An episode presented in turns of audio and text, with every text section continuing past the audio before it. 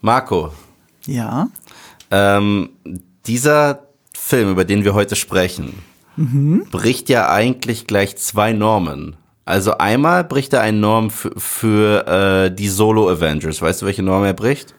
Äh, nee. Solo, warte mal, Norm für die Solo-Avengers. Äh, höchstens, aber das hatten die anderen auch schon teilweise gehabt, dass er zu sehr auf den großen Zusammenschluss von den Filmen davor Nein. eingeht. Nein, Okay. es, es, es ist der erste der Solo-Avengers, der einen vierten Film kriegt.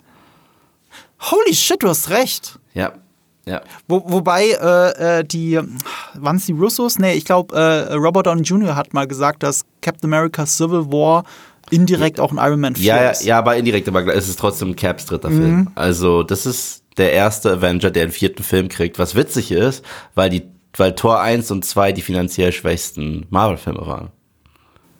Das, das stimmt tatsächlich. Äh, mit die finanziell schlechtesten. Ich glaube, Tor 2 lief besser als Eternals. also Gut. tatsächlich, das sage ich jetzt nicht, um Eternals zu dissen. Ich habe mir die Liste mal angeschaut. Nee, also nee, nee, unter ich- Eternals liefen ganz wenige Filme. Eternals lief, lief nicht gut, aber die Eternals hat vor allem, äh, bist bekannt dafür geworden, der schl am schlechtesten bewertete äh, Marvel-Film zu sein. Ich weiß aber nicht, wie es finanziell ausschaut. Ich weiß, dass Tor 2 Habe ich, hab ich dir das nicht erzählt? Da ganz unten ab. Ja, ich weiß, dass der hart abgekackt hat. Ich weiß, dass der auch hart an den Kassen abgekackt hat. Aber also ich, ich sag's mal so, ne, also man muss dazu sagen, Streaming war wohl relativ erfolgreich, was da klar ist, weil die Leute äh, anscheinend nicht ins Kino gegangen sind. Und das hat nichts damit zu tun, dass ich den Film die ganze Zeit disse. Aber ich erinnere mich noch gut daran, wie alle davor, also der, der lief ja überall auf der Welt auf Platz 1, weil Wunder überall gleichzeitig rausgebracht und so weiter. Und hatte dann echt gute Zahlen. Aber ich habe schon damals vermutet, das kann nicht so gut sein, wie alle denken. Und der Film hat ja viel Geld gekostet. Und bei Eternals war es so, man hat spekuliert, der müsste ungefähr 400 Millionen einspielen, damit er ähm, äh, Break-Even ist. Also damit er Gewinn abzielt. Was, weißt Ja. du, wie viel er eingespielt hat laut IMDb? Zumindest letztes Mal, als ich nachgeguckt habe. Ich glaube 500 oder so. oder? 401 Millionen Dollar. Wow, wow. Bleib, Das ist kein Flop. Ich, ist bleib, kein ich Flop. bleib dabei. Weißt du, was wir jetzt jedes Mal machen, wenn wir Eternals erwähnen? Lachen. Nein, jedes Mal, wenn wir Eternals erwähnen, kommen wir mit dieser Beschreibung von dem einen YouTuber, die ich gehört habe, weil die einfach so toll ist und ich so mich so krass darüber ärgere, dass es nicht von mir kommt. Da habe ich so hart gelacht, als du es gesagt hast. Ja. Und ich weiß es nicht mehr. Sag's ich liebe, äh, weißt du, ich, ich mache ja selber mal so Vergleiche, auf die ich dann Mhm. stolz bin, wie das mit dem Affen und dem Football und der S- Star Wars äh, Strategie. Aber das ist geil und zwar Eternals. Stell dir mal vor, es gibt die X-Men, jeder einzelne Charakter ist Cyclops und alle sprechen wie der Architekt aus Matrix 2. Das ist wirklich die beste Begründung. Und so viel kann man schon mal sagen. Tor Ja. 4 ist nicht so. Nee, und, und, und, und, und die zweite äh, Norm, die, weißt du, was, was dieser Torfilm das erste Mal bricht von allen vier Torfilmen? Was ist der Unterschied? Von allen vier. Ah, von allen. Also so, so, so ein signifikantes Ding fehlt, was in den anderen Torfilmen drin war? Äh, Loki. Ja, okay, siehst du? Ja, ja, ja. Das, das war ganz cool, dass, äh, dass, dass Loki nicht das Thema ist, obwohl er natürlich in Flashbacks vorkommt. Ja, aber dann sind wir hier bei Thor Love and Thunder angekommen, über den wir heute endlich sprechen können. Sie machen sich ja an dem Film sogar auf einer Metaebene lustig darüber, dass Loki immer vorkommt. Immer ja, und genau. immer wieder. Und Ja, immer ja. und immer wieder stirbt. Ja, yeah, ja. Und das Film war jetzt kein Spoiler. Das ist kein Und- Spoiler. Und, es sollen auch keine Spoiler heute hier. Äh, erstmal, nee, erstmal im ersten Part keine Spoiler Es gibt sein. einen spoilerfreien Part, es gibt einen Spoiler-Part und Spoiler-Alarm, es ist ein Marvel-Film. Ich weiß nicht, wie krass man da mal spoilern kann, aber okay. In dem Film kann man tatsächlich Ein wenig, spoilern. ein wenig, aber Also schon heftig. Sorry, wirklich. findest du, ich habe vieles kommen Ja. sehen. Ja, ja, also es schwebt halt in der Luft, wie alles in der Dramaturgie in der Luft schwebt. Ne? Überlebt Person XY, ja oder nein? Ähm, ähm, also, ja, also es gibt schon ein paar Sachen, die man gut spoilern kann. Wenn ihr das hier hört, dann ist wahrscheinlich Sonntag Ja. und also frühestens Sonntag und äh, wir nehmen das an einem Montag auf und äh, ihr könnt das nicht früher hören, äh, weil, Embargo immer noch ein. Embargo ist drauf. Ist. Ja, wir dürfen erst also ab Dienstag offiziell reden. dürfen wir morgen drüber reden. Also Stand heute dürfen wir morgen drüber reden. Wir, ähm, nehmen, wir nehmen sogar, wir haben ja sehr viel Kenobi gecovert in den letzten Wochen. Wir nehmen Ja. sogar eure Wünsche da draußen sehr ernst und nehmen auch heute noch einen anderen Podcast auf für nächsten Sonntag. Da kommt dann zwar etwas spät, aber bis dahin hat dann jeder die Serie aufgeholt. Äh, ich glaube, das kann man schon sagen, was es ist, oder? ja, Stranger Things. Ja, Stranger Things, finally, nachdem ihr so oft danach gefragt habt. Ja. Und es gibt natürlich noch ein paar andere Sachen, die in der Luft liegen, wie The Boys oder so, aber da wir es noch nicht aufgenommen haben, kündigen wir noch nichts an. Ja. Äh, äh, es kommt dann alles gefühlt ein bisschen zu spät, andererseits habt ihr Zeit zum Aufholen, also Win-Win für jeden. Und äh, wir beide können äh, diese und nächste Woche auch ein bisschen Urlaub deswegen machen, weil wir Stranger Ja. Things jetzt schon aufnehmen. Deswegen wundert euch nicht. Wir würden auch gerne zwei in einer Woche rausbringen und so, aber wir haben auch noch andere Sachen zu tun. Ja. Äh, deswegen sind wir ganz dankbar, dass wir es so machen können und reden heute über Tor 4 äh, Love and Thunder. Und Eve, wie hat dir Tor 4 Love and Thunder gefallen, besonders im Kontext zu den anderen Torfilmen? Ähm, ich muss sagen, ich bin ja in der Minderheit. Ich finde den ersten Torfilm einen der unterschätztesten Marvel-Filme. Aber ist ja der beste Torfilm für dich. Nee, das ist Tor 3. Aha. Aber, aber ich finde Tor 1 ein, äh, ich sag's mal so, die beiden stehen bei mir krass nah beieinander aus sehr unterschiedlichen Gründen. Ich Ja. liebe, was Taika Waititi gemacht hat aus ähm, Thor und dass er da diese Jack Kirby äh, ähm, äh, Nummer durchgezogen hat von den Farben her. Ich mag Ja. auch den Humor, ich mag das alles total gerne. Aber ich liebe den ersten Tor, weil es so ein richtig klassischer Superheldenfilm ist, von denen es viel zu wenige gibt im MCU. Und ich finde den richtig toll. Ich würde es nicht Superheldenfilm nennen, ich würde es Shakespearesk nennen. Nein, Shakespeare-esque ist alles in Asgard. Und äh, das ist dieses, Ja. ist ja auch Kenneth Branagh, der Ja, ist ja genau. auch Mr. Shakespeare. Ja. Aber ich liebe dieses, das ist ein Held, der sich erst äh, beweisen muss, Held Ah, zu okay. sein. Ja, ja, Ich das fi- ist ja, ich- das ist ja der Großteil des Films. So, der Ja. komplette zweite Akt ist das, ja, da hast du recht. Aber der erste Oh. und der dritte Akt im Film sind Shakespeare. Und ich finde das richtig toll. Und Tor 2 war so ein Film, auf den ich am, einer, auf den ich am meisten eingeprügelt habe im MCU. Ich habe den vor kurzem mal wieder gesehen. Und ich finde ja, also der Bösewicht ist wahrscheinlich einer der beschissensten im ganzen MCU. Es gibt ganz viel Blödsinn. Aber dieses Drama zwischen Loki und Thor in Tor 2 ist deren beste Interaktion im gesamten MCU und auch mein Lieblings-Loki.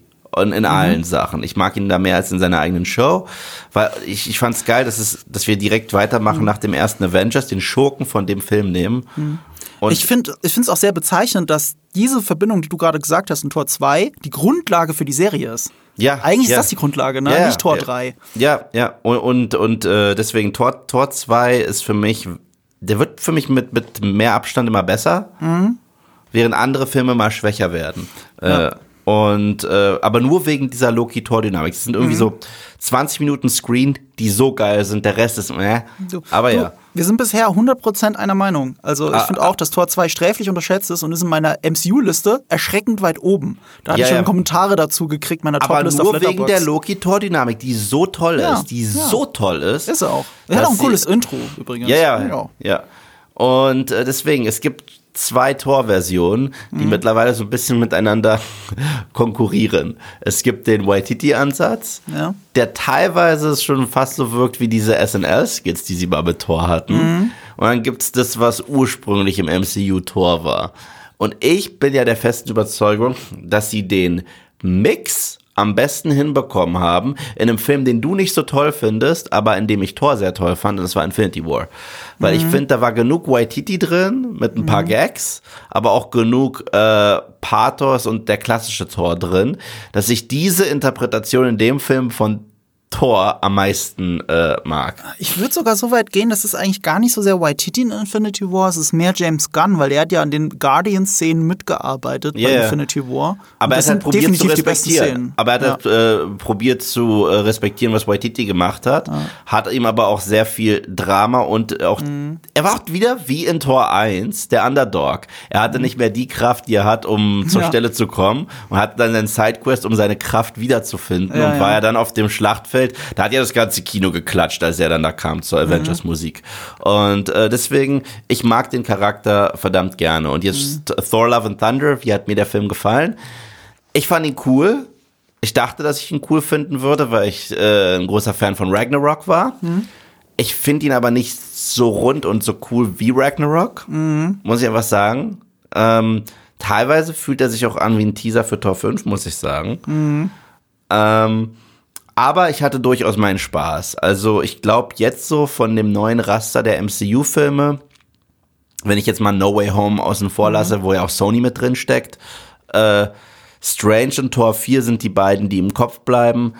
Den Rest habe ich schon wieder vergessen. Ähm, ich möchte das jetzt zu den ersten drei Torfilmen gar nicht so sehr wiederholen, weil erstens bin ich da fast 100% deiner Meinung und zweitens haben wir das super ausführlich in unserem Preview-Podcast gemacht. Kleiner Verweis darauf, also äh, wir müssen es ja jetzt nicht wiederholen. Wir haben eine komplette Tor-Preview eine Stunde lang oder so gemacht und äh, wir würden dann vieles wiederholen, auch was mit Taika Waititi zu tun hat, wo der herkommt, der Regisseur. Das müssen wir nicht wiederholen. Ähm, ich habe eine leicht andere Meinung als du zu Tor 4. Wusstest du, dass Waititi eigentlich ein Künstlername ist? Das, ich, ich hatte keine Ahnung. Habe ich erst vor kurzem rausgefunden. Hat das damit zu tun, dass er, weil er ein indigener Abstammung ist, dass sein auch richtiger Nachname schwerer auszusprechen ist oder sowas? Nein, sein richtiger Nachname ist, glaube ich, sogar Cohen. Verarsch mich nicht. Kein Scheiß habe ich letztens irgendwo. Aber warte. Waititi klingt indigen. Also vielleicht Ja. auch deswegen. Nein, Tiger David Cohen. Das ist sein Name. ja, Tiger Okay. David Cohen. Weißt du, warum er das geändert hat? Äh, ich weiß nicht genau, woher äh, der Waititi kommt. Ich weiß. Das klingt wo. halt sehr nach diesem Neuseeland, äh, Native Neuseeländisch. Ja. Und äh, wenn man seine Filmografie so anschaut, dann ist ihm seine ähm, Herkunft als Thema sehr wichtig. Ja. Und äh, ich meine, er hat ja auch diese genial, angeblich geniale Serie gemacht, die ich mir noch angucken muss, Reservation Dogs auf Disney Plus, die Ja. komplett besetzt ist, besetzt ist mit American Natives. Ähm, ich kann mir schon vorstellen, dass das dann damit zu tun hat, mit seiner, mit seiner Herkunft, weil ich glaube, er ist halb indigen, wenn ich es nicht ganz falsch sage. Es gibt ja auch sogar einen Film, der sich mit Vaterschaft auseinandersetzt, Ja, ja. in Verbindung zum Kind. Welcher war denn das nochmal? Weißt du, welchen ich meine? Hunt ne? for the Wilder People? Das kann sein. Ist es Ah, nee, der? nee, nee, nee, nee, nee, nee, nee, Nee, das ist. Also es ist auf jeden Fall mit einem Kind und, und dem Vater. Und Ja, er spielt den Vater.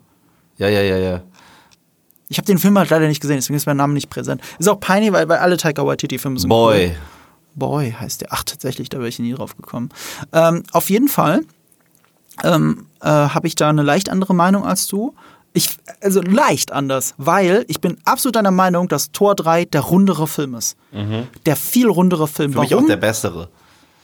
Äh, ich glaube, ich würde so weit gehen und sagen, es ist der bessere Film, ja. Mhm. Es ist der bessere Film, weil ich rundere Filme mag. Und Mhm. dieser Film hat extrem viele Stolpersteine. Mehr als ich gedacht hätte. Und das finde ich ein bisschen schade und hat mir mittendrin auch den Film so ein bisschen versalzen. Und dann Mhm. kam der letzte Akt. Und der letzte Akt dieses Films, so die letzte halbe Stunde, Dreiviertelstunde, die hat eines Tor Ragnarok aber voraus. Und das ist das große Aber dieser Film hat viel mehr Herz und er appelliert an mein Herz und er macht mich damit sehr viel glücklicher sogar, als es Thor Ragnarok geschafft hat.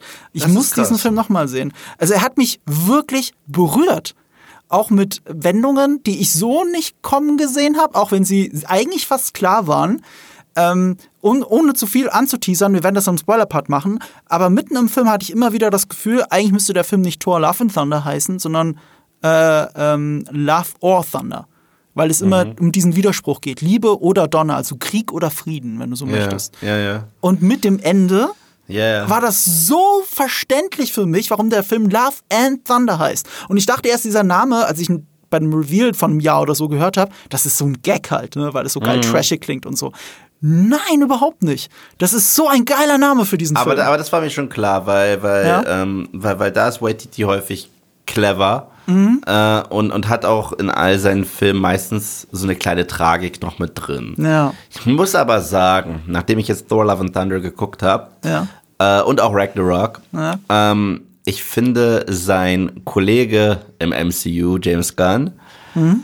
macht das so viel besser. Also, was, was ich meine, ist Tragik und Comedy Ja. zu, zu mixen. Ja. Ähm, kann, finde ich, äh, James Gunn besser, weil sehr viele Witze in dem Film, was mich sehr überrascht hat, weil ich mag Waititis Mhm. Humor eigentlich richtig gerne. Viele Witze haben bei mir nicht gezogen. Manche, also manche Mhm. haben, mich auch zurück zum Lachen gebracht. Es gibt definitiv sehr lustige Momente in dem Film, Mhm. verstehe mich nicht falsch. Aber manche Witze haben sich wieder so angefühlt, als wenn sie gar nicht so organisch zu den Figuren passen. Aber wir bringen sie jetzt immer und immer wieder. Und wenn ich bei so einem James Gunn-Film zum Beispiel gucke, sind immer die Witze sau organisch passend zu den Figuren, genauso wie das Drama. Zum Beispiel Guardians of the Galaxy Volume 2 ist ja eventuell mein Lieblingsfilm im MCU. Meine auch. So. Meiner Ja, auch. ja. Und der Film ist mit Abstand der lustigste Ja. des MCUs. Ist aber auch mit Abstand für mich der, der, der traurigste und dramatischste. Ja. Und es ist kein Widerspruch, weil es den Figuren so gerecht wird. Ja. Ich finde, das ist hier nicht der Fall, zwingend. Ich finde, ich finde, es gibt zu viele Momente, wo du merkst, wir unterbrechen die Show für einen Gag. Und, und die Kunst ist es halt, dass es sich so nicht anfühlt. Und ich finde, bei Guardians fühlt sich das nie so an, wie wir unterbrechen die Show für einen Gag, sondern es ist so organisch.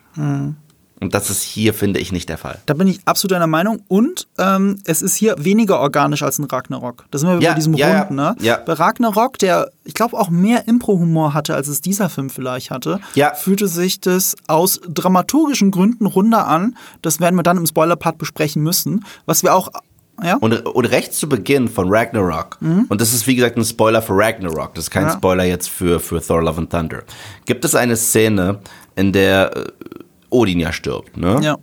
Und er verabschiedet sich von seinen zwei Söhnen. Und da gibt es eine Szene, wo er Loki nur kurz anguckt und Tom Hiddleston guckt ihn an mit wässrigen Augen und du hast alles verstanden, was gerade in ihm vorgeht. Alles geht in ihm vor, er gibt sich die Schuld, oh Gott, ich habe meinen Vater, der, der mich trotzdem, trotz allem als seinen Sohn ansieht, verbannt. Das tut mir irgendwie weh. Und dann kommt noch diese leicht Wikinger angehauchte Musik. Und es ist eine kleine Szene in Thor Ragnarok, die mich jedes Mal emotional trifft. Ja. Und da kommt nicht eine Szene in diesem Film ran, muss ich sagen, wie an diese Szene. Und genau da gehen wir halt auseinander. Ja. Ich finde, emotional kommt der Film an sehr vielen Stellen, übertrumpft der Ragnarok für mich. Halt auf einer nicht die traurige Ebene, sondern es ist die ähm, herzliche Ebene. Es ist Ja, einfach diese charmante. Nicht mal, nicht, es geht nicht um Charme. Es geht um die Aussage des Films tatsächlich. Und deswegen finde ich den Titel so geil. Ähm, Ich hätte es nie gedacht, dass dieser Titel so geil ist und so sehr einzahlt auf eine Aussage. Und die Aussage ist, glaube ich, auch der Grund. Und da müssen wir dann im Spoiler-Part gleich drüber reden, warum äh, äh, Gore the God Butcher eventuell einer der besten Bösewichte im MCU ist. Ich glaube, so weit würde ich nicht gehen aus Gründen. Wie weit würdest du gehen bei dieser Aussage, die Taika Waititi ganz ballsy vor einem Monat oder so getroffen hat? Ja, also stimmt nicht. Äh, ich, ich, ich, ich widerspreche ihm, aber er ist mit Abstand der emotionalste Bösewicht im MCU. Das, Guter ist er mit, Punkt. A- das ist er mit Abstand. Ja. Und äh, wir werden ja eh noch ein bisschen ausführlicher über ihn sprechen. Mhm. Ähm, das muss ich Waititi lassen. Das ist jetzt sein zweiter Marvel-Film. Mhm. Und ich mag es, was er mit den Schurken macht, obwohl die beiden, die er hatte, kaum unterschiedlicher sein könnten. Ja.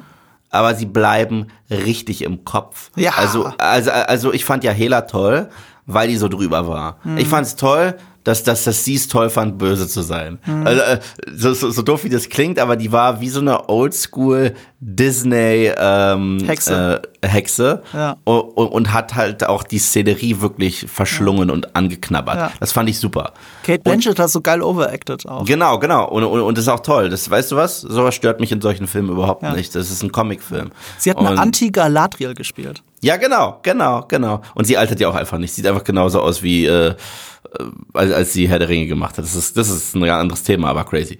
Und, äh, und Christian Bale hat hier auch ein paar tolle Overacting-Momente, wo ich das Gefühl hatte, ja, Mann, du saßt ja gegenüber von Heath Ledger. Und jetzt darfst du auch mal. Und, ähm, und auf der anderen Seite hat er seinem Charakter auch wieder so eine Tiefe gegeben und so, eine, äh, so einen emotionalen Punch. Und ich glaube, da pocht halt auch so ein Christian Bale drauf, sonst macht er den Film nicht. Christian Bale hat jetzt lange genug gelebt, um zu dem Bösewicht zu werden. Ja, ja, genau, genau, genau. Aber, aber, aber es, also ich, ich mache ja mal äh, im Büro diese Gags über Christian Bale und sein Method Acting, ne? Ja. Und ich bin mir ziemlich sicher, dass er wirklich Götter getötet hat, um in die um, um die Rolle zu fühlen. So. Er selber hat das schön runtergespielt. Er findet es gar nicht so schwer, einen Bösewicht zu spielen, gerade diesen Bösewicht, weil äh, das Schwierigere ist in seinen Augen immer den Helden zu spielen. Und er hat viel mehr Respekt vor der Schauspiel schauspielerischen Leistung von Chris Hemsworth als Thor, als vor seiner eigenen als Bösewicht. Ja. Fand ich sehr interessant. Und von der Screentime her, er hatte auch wenig Screentime, wenn man mal so auf die Uhr schaut, relativ Was ein wenig. Problem ist Ich hätte gedacht mich. mehr. Ja. Also, weißt, weißt du, ich glaube, Sebastian hat das ganz gut zusammengefasst, weil Sebastian, glaube ich, mag von uns allen ausnahmsweise diesen Film am wenigsten. Ah, Äh, so okay. viel kann ich schon mal sagen. Ja. Ähm, aber er mag ihn. Also es ist jetzt Ja. nicht so, dass er den scheiße findet oder so. Aber er sagt, da sind zwei Filme drin. Mhm. Und äh, Was schade ist, weil ähm, es daher nicht reicht, sich je einer dieser beiden Ideen komplett zu widmen. Und da gebe ich ihm irgendwo recht. Nee, ich widerspreche ihm vehement, weil das Geile ist, warum Gore äh, einer der besten MCU-Bösewichte definitiv, Bösewichte definitiv ist. Ich glaube auch nicht, dass er der Beste ist, aber ich wüsste auch auf Anhieb gar nicht, wer der Beste ist. Ich möchte zum Beispiel Leuten widersprechen. Ja, aber Loki ist ein Antiheld für mich, das ist kein Bösewicht für mich. Ja, aber er Gerade in den Filmen, wo er stark ist. Also der Loki ist nur im Avengers- ersten Film ein Bösewicht. Loki in Avengers ist böse. Ah, okay, und Avengers ist auch böse, stimmt, sorry. Das Und da, und da hat er für mich den richtigen Mix aus Oldschool Charme, Bösewicht, Overacting, bisschen Drama drin und Humor. Ja. ich fand den super. sehe ich nicht ganz so, also dass er der Beste ist. Ich wüsste aber nicht, wer der Beste ist. Malekith. Thanos ist es für mich auch nicht. Ja, der vielleicht. äh, ähm, äh, ich, ich kann dir nicht sagen, wer der Beste ist, aber ich kann dir sagen, warum er es nicht 100% ist, wo das Emotionale herkommt und warum ich Sebastian widerspreche. Das Emotionale kommt daher, weil er hier wirklich eine Art Spiegelbild zu dem Gottsein von Thor darstellt. Naja, er ist der Spiegel, was es überhaupt bedeutet, ein Gott zu sein. Und eben diese Wahl zwischen Liebe und Zorn, also zwischen Love and Thunder. Äh, er steht dafür. Deswegen eröffnet er ja auch den Film, ohne jetzt zu spoilern, und nicht Thor. Und vieles von dem, was seinen Weg ausgemacht hat, wird gerade am Ende nochmal ganz stark gespiegelt. Und das macht es zu einer emotionalen Reise. Und kaum ein Bösewicht, außer Thanos vielleicht, weil er ja mit Infinity War indirekt mit im Titel steckt, ähm, ist so verbunden mit dem Held wie, wie, wie er. Und äh, das hat natürlich Psycho Whitey super ballsy gesagt, dass das der beste Bösewicht im MCU sei. Aber er hat auch später noch begründet, wo, wie er überhaupt zu der Idee kommt. Also, außer, dass er natürlich, jeder Schreiber denkt wahrscheinlich, dass sein Bösewicht der beste ist. Im Test, beim Testpublikum hat dieser Film am alle, hat, der, hat der Bösewicht die meisten Punkte abgeräumt von allen MCU-Bösewichten jemals. Also auch mehr als Thanos. Und, Ich verstehe es auch, weil, Ja. weil was diesen Schurken Mhm. sehr unterscheidet, und da gebe ich dann Waititi recht und verstehe, wieso er das denkt, was diesen Schurken unterscheidet von, ohne Spaß, 85 Prozent der Marvel-Schurken, ist, er geht innerhalb dieses einen Films einen richtig krassen Arc durch. ja, richtig. Und, äh, und das machen die meisten nicht. Die meisten Mhm. Marvel-Schurken sind ein Hindernis, die da sind, damit äh, der Held wieder scheint. Absolut. Und daher diese emotionale Reise, deswegen eine emotionale Verbundenheit, auch zu seinen Ja. Motiven. Weil wir werden hier ja- sehr oft ja damit das- konfrontiert, dass die Götter es vielleicht nicht verdient haben zu leben, die Götter in Anführungsstrichen. ja, das ist, das ist ja das, was ich so liebe an, an, an meiner äh, Raimi Spidey-Trilogie. Dass die Bad Guys ebenfalls so eine richtige Reise durchmachen. Ob Sandman, ob Doc Ock, Ja. ob ähm, äh, hier Green Goblin oder Harry Mhm. sogar. Und äh, das, das, das, das finde ich sogar ein bisschen Topher Grace's Venom. Sogar Mhm. ein bisschen. Und äh, das, das, das mochte ich immer sehr gerne an denen. Und das ist so, was mir in meinen äh, modernen Marvel-Comic-Filmen sehr häufig fehlt. Und das macht ihn halt definitiv zu einem der allerbesten MCU-Bösewichte. Und wie gesagt, dass er noch so verschmolzen ist mit der Handlung, das, das macht es nochmal stärker. Und deswegen ist es kein Wunder, dass wenn du Leute, die direkt aus dem Film rausgehen, ähm, äh, glaube ich, den Film so hoch bewerten. Du erinnerst dich auch in unserem WhatsApp-Chat-Verlauf, gibt es auch einen gewissen Alpatur-Fan von Cinema Strikes Back, der, Ja. ohne jetzt seine Meinung vorwegzunehmen, wobei, wenn der Podcast hier rauskommt, ist sein Video eh schon online, ähm, er ist mega begeistert von dem Film. Obwohl er heute ebenfalls ein wenig zurückgerudert ist und das gleiche gesagt hat wie ich. Das meine ich damit gerade. Äh, Ein paar Tage später ist er ein bisschen, kommt er ein bisschen runter von diesem hohen, äh, von diesen hohen Gefühlen. Weil wenn du es ein bisschen sacken lässt, dann ist halt Gore nicht unbedingt der aller, allerbeste. Und wenn du es ein bisschen sacken lässt, ist vielleicht Tor 3 doch noch besser, ja oder nein? Na, äh, äh, so viel kann man jetzt noch sagen für alle Unentschlossenen da draußen. Wenn ihr Tor 3 gehasst, gehasst habt, weil euch zu selbstironisch ist, zu sehr Marvel auf Dann Schippe nimmt, vergesst diesen Film. Ja, vergesst, geht nicht in diesen Film rein. Wobei, es gibt auch wieder so viel zu spoilern. Und wenn euch das MCU so wichtig ist, kann ich mir wieder vorstellen, dass äh, der Film halt eine Pflicht ist, ob ihr wollt oder nicht. Ja. Aber ihr könnt ja. auch warten auf den Disney Plus Release oder whatever. Ich bin ja irgendwie jedes Mal froh, wenn es noch was von den alten Avengers gibt, den paar, die es noch gibt, weil Mhm. diese Figuren mir so viel, ich werde mit vielen dieser neuen Figuren überhaupt nicht warm, muss ich sagen. Bei Thor Deswegen- jetzt. Ja, ja, von Thor. Ich war ja auch ein großer Fan von der Hawkeye-Show. Die fand ich so toll. Und die äh, mit mehr Abstand liebe ich die mehr und mehr. Aha. So, und ähm, das, das sind Figuren, wo ich noch das Gefühl hatte, das war dieser. Das ist ganz spannend, wenn man mal so, so ein Rewatch macht zur ersten Phase von, vom, vom MCU. Jetzt mal abgesehen von solchen absoluten Rausreißern und Unterschieden wie Guardians of the Galaxy, die lassen wir mal außen vor, ja. Ähm, wie, äh, unique diese einzelnen Filme waren und wie sehr man sich diesen Figuren noch gewidmet hat. Das hat sich noch nicht so krass angefühlt wie eine Content-Maschine. Und mit vielen der neuen Figuren wäre ich deswegen nicht warm. Ich kann nichts mit Carol Danvers, den Eternals, Shang-Chi. Äh, Aber noch? wo ist das Problem bei Tor 4?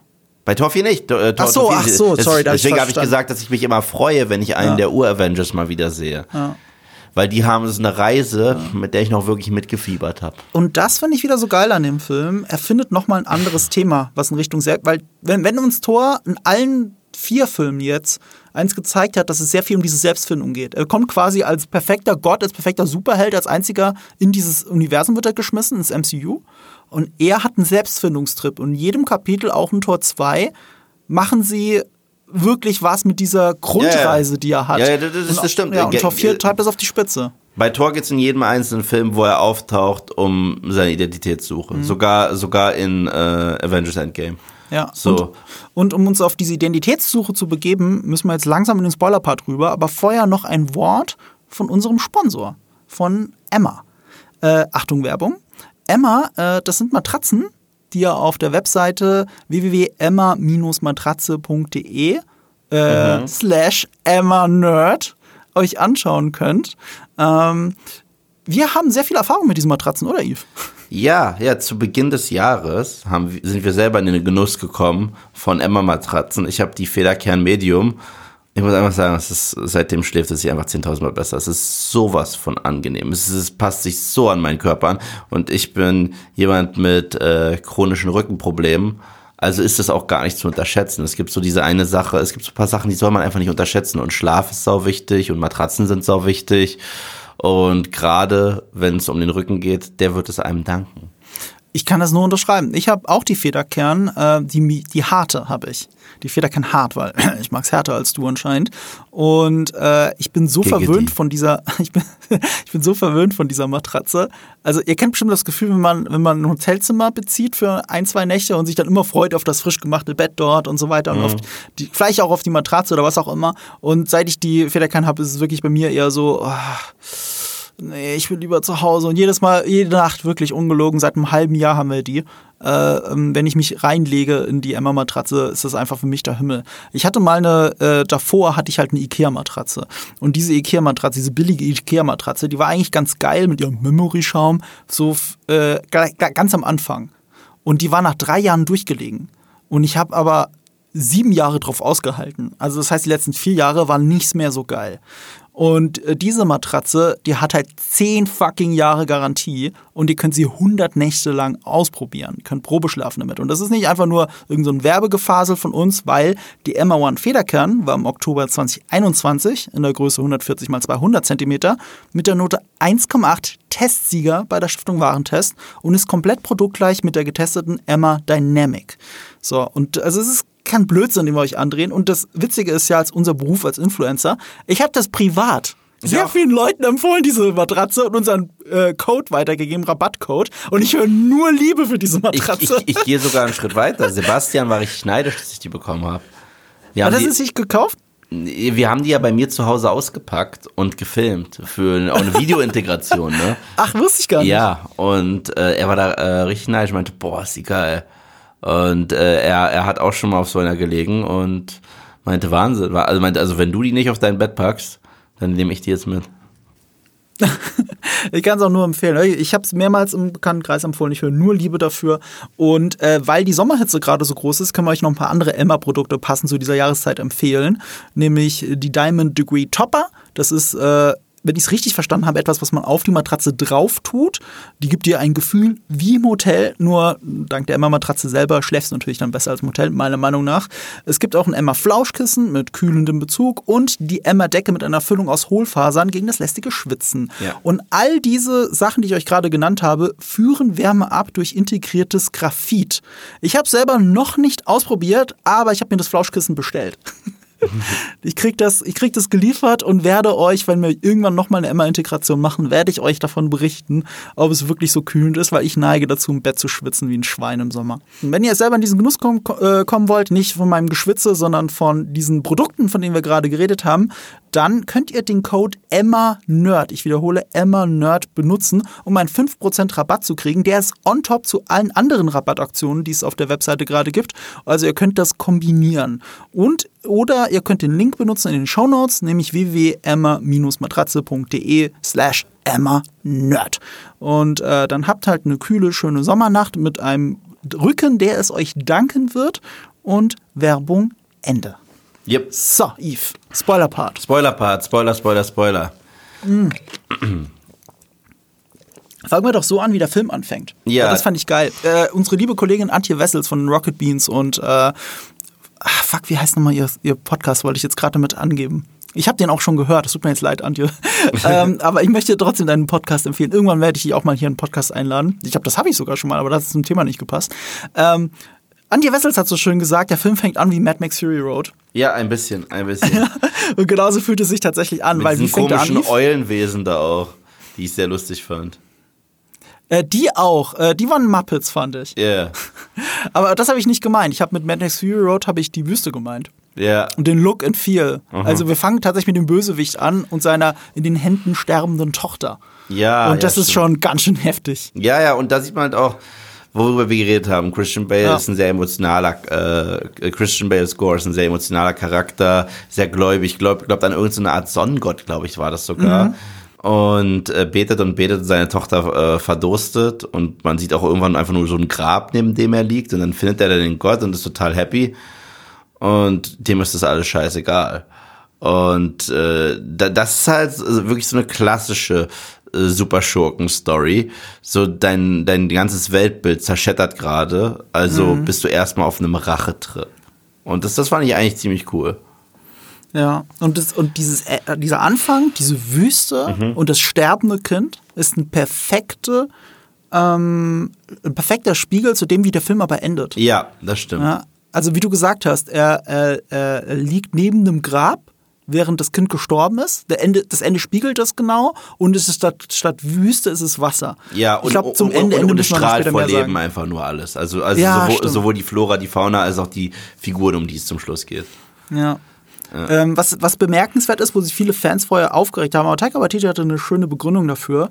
Ich meine, hast du dir mal angeschaut, wie Gore the God Butcher in den Comics aussieht? Ja, so ohne Nase und so weiter. Ja, also wirklich ein Alien-Alien. Ja. Und Taika Waititi hat an Interviews gesagt, also es gab natürlich einen Fanaufruhr, warum sieht er nicht so aus?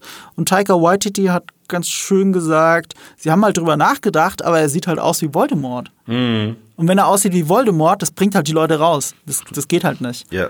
Also haben sie ihm eine menschliche Gestalt gegeben und ich finde, zu dem Film passt es auch. Und ehrlich gesagt bin ich ganz froh, wenn ich das Schauspiel von Christian Bale auch wirklich bewundern kann. Und den Look, den sie ihm geben, mit diesen gelben, strahlenden Augen und dieser blassen Haut und dieses Bries, diese priesterliche Anmut, die er hat, was ja, wie soll ich sagen, wieder ein schöner Gegenentwurf ist zu dem, es geht ja um Glauben an Götter. Und Er Ja. sieht aber aus wie ein Priester. Ja. Weil er auch predigt. Er predigt ja, den von den Göttern abzukehren und sich nicht auf die Götter zu verlassen. Ja. Was ja an für sich kein schlechtes Ansinnen ist. Mhm. Dass er sie halt alle umbringt, ist komisch, aber wir sehen ja auch, dass manche Götter es anscheinend wirklich verdient haben. Ja, ja, dieser Und deswegen sind Sonnengott wir ist einer von denen. Zwiespalt. Ja. Und später gibt's ja noch einen, der übrigens ein kleiner Scene-Stealer war. Du, mein, du findest äh, Russell Crowe's Zeus, meinst du, oder? Ich fand den super. Ich fand den Pfost voll, drüber. Ja, ich fand Äh, das geil. Also ich habe den auf Englisch gesehen, du auch, oder? vom italienischen Akzent. War, war das ein italienischer Akzent? Ich konnte es nämlich nicht zuordnen. Ich dachte, es, es, sollte es griechisch sein, oder was? sollte äh, italienisch sein, glaube ich. Aber das, Ich dachte, es soll griechisch sein, weil ich habe ja Naja, die- Sopranos die- vor einem Jahr nochmal geguckt und äh, da wirkt das, da klingt das alles ein bisschen na, anders. die sind aber so die ein haben auch bisschen, Jersey-Akzent. die sind so ein bisschen in die römische Dingsbums gegangen da. Aha. Auch mit der Toga und so weiter fand ich sehr Ja, ja. witzig. Und ähm, ja, auch als weiß ich, ist der zweite gottgleiche Anführer in Taika Waititis äh, Torfilm, der andauernd über Orgien spricht. Ist dir so aufgefallen? Aber, aber warte, warte, warte mal ganz kurz. Äh, äh, das auch, das auch, stimmt. Also er ist genauso äh, hedonistisch wie Jeff Goldblums. Äh, Aber an den Charakter. kommt er nicht ran. Äh, nee, Jeff Goldblum ist halt mehr Jeff Goldblum, Russell Crowe spielt halt irgendwas, was er vorher noch nie gespielt hat. Ja. Im Guten wie im Schlechten, weil das ist halt auch überraschend. Aber jetzt muss ich gerade überlegen, Zeus war doch die griechische Version. Also, äh, ja, äh, heißt das nicht Olympus in, äh, nee, das ist wieder griechisch. Äh, äh, ich glaube nämlich römisch, weil das für Italienisch sprechen würde. Ja. Da ist Zeus, was ist denn da Zeus nochmal? Das ist peinlich, dass wir das gerade nicht wissen. Jupiter? Jupiter, genau. Und deswegen macht es eigentlich keinen Sinn, dass er Ja. italienischen. Aber er ich hat glaube, irgendwie einen. ich bin mir relativ sicher, dass es griechisch ist. Ich glaube, Es soll soll, griechisch griechisch sein. sein, aber es klingt sehr italienisch. Ja, ja, das ist halt der Punkt. Es soll etwas sein, aber ich glaube, das ist es halt nicht. Ich habe es ihm nicht abgekauft, fand das so krass drüber. Aber, aber was soll's? Ähm, äh, ja, das war der am ehesten Thor Ragnarok-Part in diesem Film, fand ich.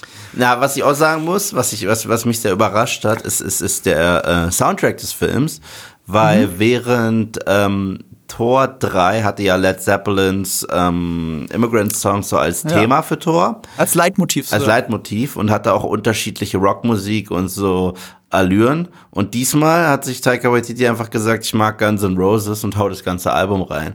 Äh, was, was mich nicht stört, weil ich bin ein großer Guns N' Roses Fan, Mhm. aber wir fangen an mit einer Action-Szene, Welcome to the Jungle. Wir haben später Mhm. äh, Sweet Child of Mine. Wir haben, ähm, äh, wir hatten Paradise City. Mhm. Und äh, das, ist, das, das fand ich schon irgendwie cool, aber es fällt halt auf. Es, ist, es, es fällt halt wahnsinnig auf, wenn du die gleiche Band die ganze Zeit benutzt und einen anderen Song von denen benutzt. Es wirkt nicht so frisch wie erneut ein James Gunn, der sich austobt mit einer bestimmten Zeitepoche, weißt du, ich meine? Ja, aber, aber was bemerkenswert ist, ich fand in Thor war das ja das Geile und das hat mir hier schon fast gefehlt, aber verständlicherweise gefehlt. Ähm, der Immigrant-Song war ein Leitmotiv. Das heißt, das war der Song von Thor. Ja. Und am Anfang des Films ist er der Thor, der mal sein, der sein sollte und hat dieses Leitmotiv und bringt halt diesen äh, Dämon zur Strecke. Und dann hat er aber diese krasse Heldenreise und muss erst zu diesem selbst wiederfinden, aber weiterentwickelt. Und dann ist er eben der Thor, der ohne Hammer auskommt. Ja. Und dann kommt das, haut das Leitmotiv nochmal voll rein. Ja. Und das macht total Sinn. Das macht What total? Sinn für. Ragnarok. Das macht ihn auch so rund. Ja. Das macht ihn wunderbar rund, genau. Und, und jetzt das Interessante bei diesem Film, auch wo wir auch fast schon zu den Problemen kommen. Dieser Film ist weniger rund und dieses Sweet Child of Mine kommt auch, glaube ich, wirklich erst am Ende richtig vor. Nee, und das dann kommt- das- das- kurz angespielt irgendwo, Äh, aber äh, nicht äh, am Anfang. Es kommt an einer sehr merkwürdigen Szene, das erste Ja. Mal. Und, Wo noch mal? Und zwar, noch mal? und zwar in Zeus äh, Tempel da, wenn da die Ziegen kommen und die da rausholen.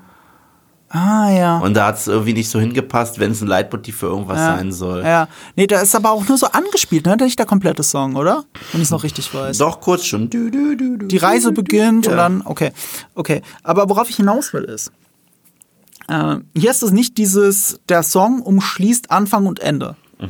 Na? Und steht dann, steht dann komplett für den Weg, sondern in dem Fall hier nur für das Ende. Du, wie du schon sagst, das sind die anderen ganzen Roses Songs. Das macht es auch fast schon wieder rund, weil ähm, mit dieser Playlist und in der Reihenfolge, in der alles abspielt, steht das ja auch stellvertretend für den Weg, den Thor gerade geht. Schon, Weißt du- sch- schon, aber es war mir Ja. ein wenig, weißt du, woran es mich unangenehm Warum? kurz erinnert hat? Woran? Einen ersten Suicide Squad Film.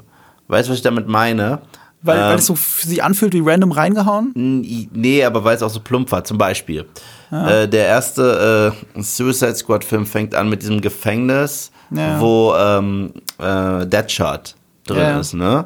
Und es ist in New Orleans. Also, Ja, also House of the ach, Rising House of Sun. the Rising Sun. Und in der Eröffnungsszene von Thor, wo wir ihn das erste Mal mit den Guardians Mhm. sehen, äh, gegen so Eulen kämpft in so einem Dschungel, kommt Welcome to the Jungle.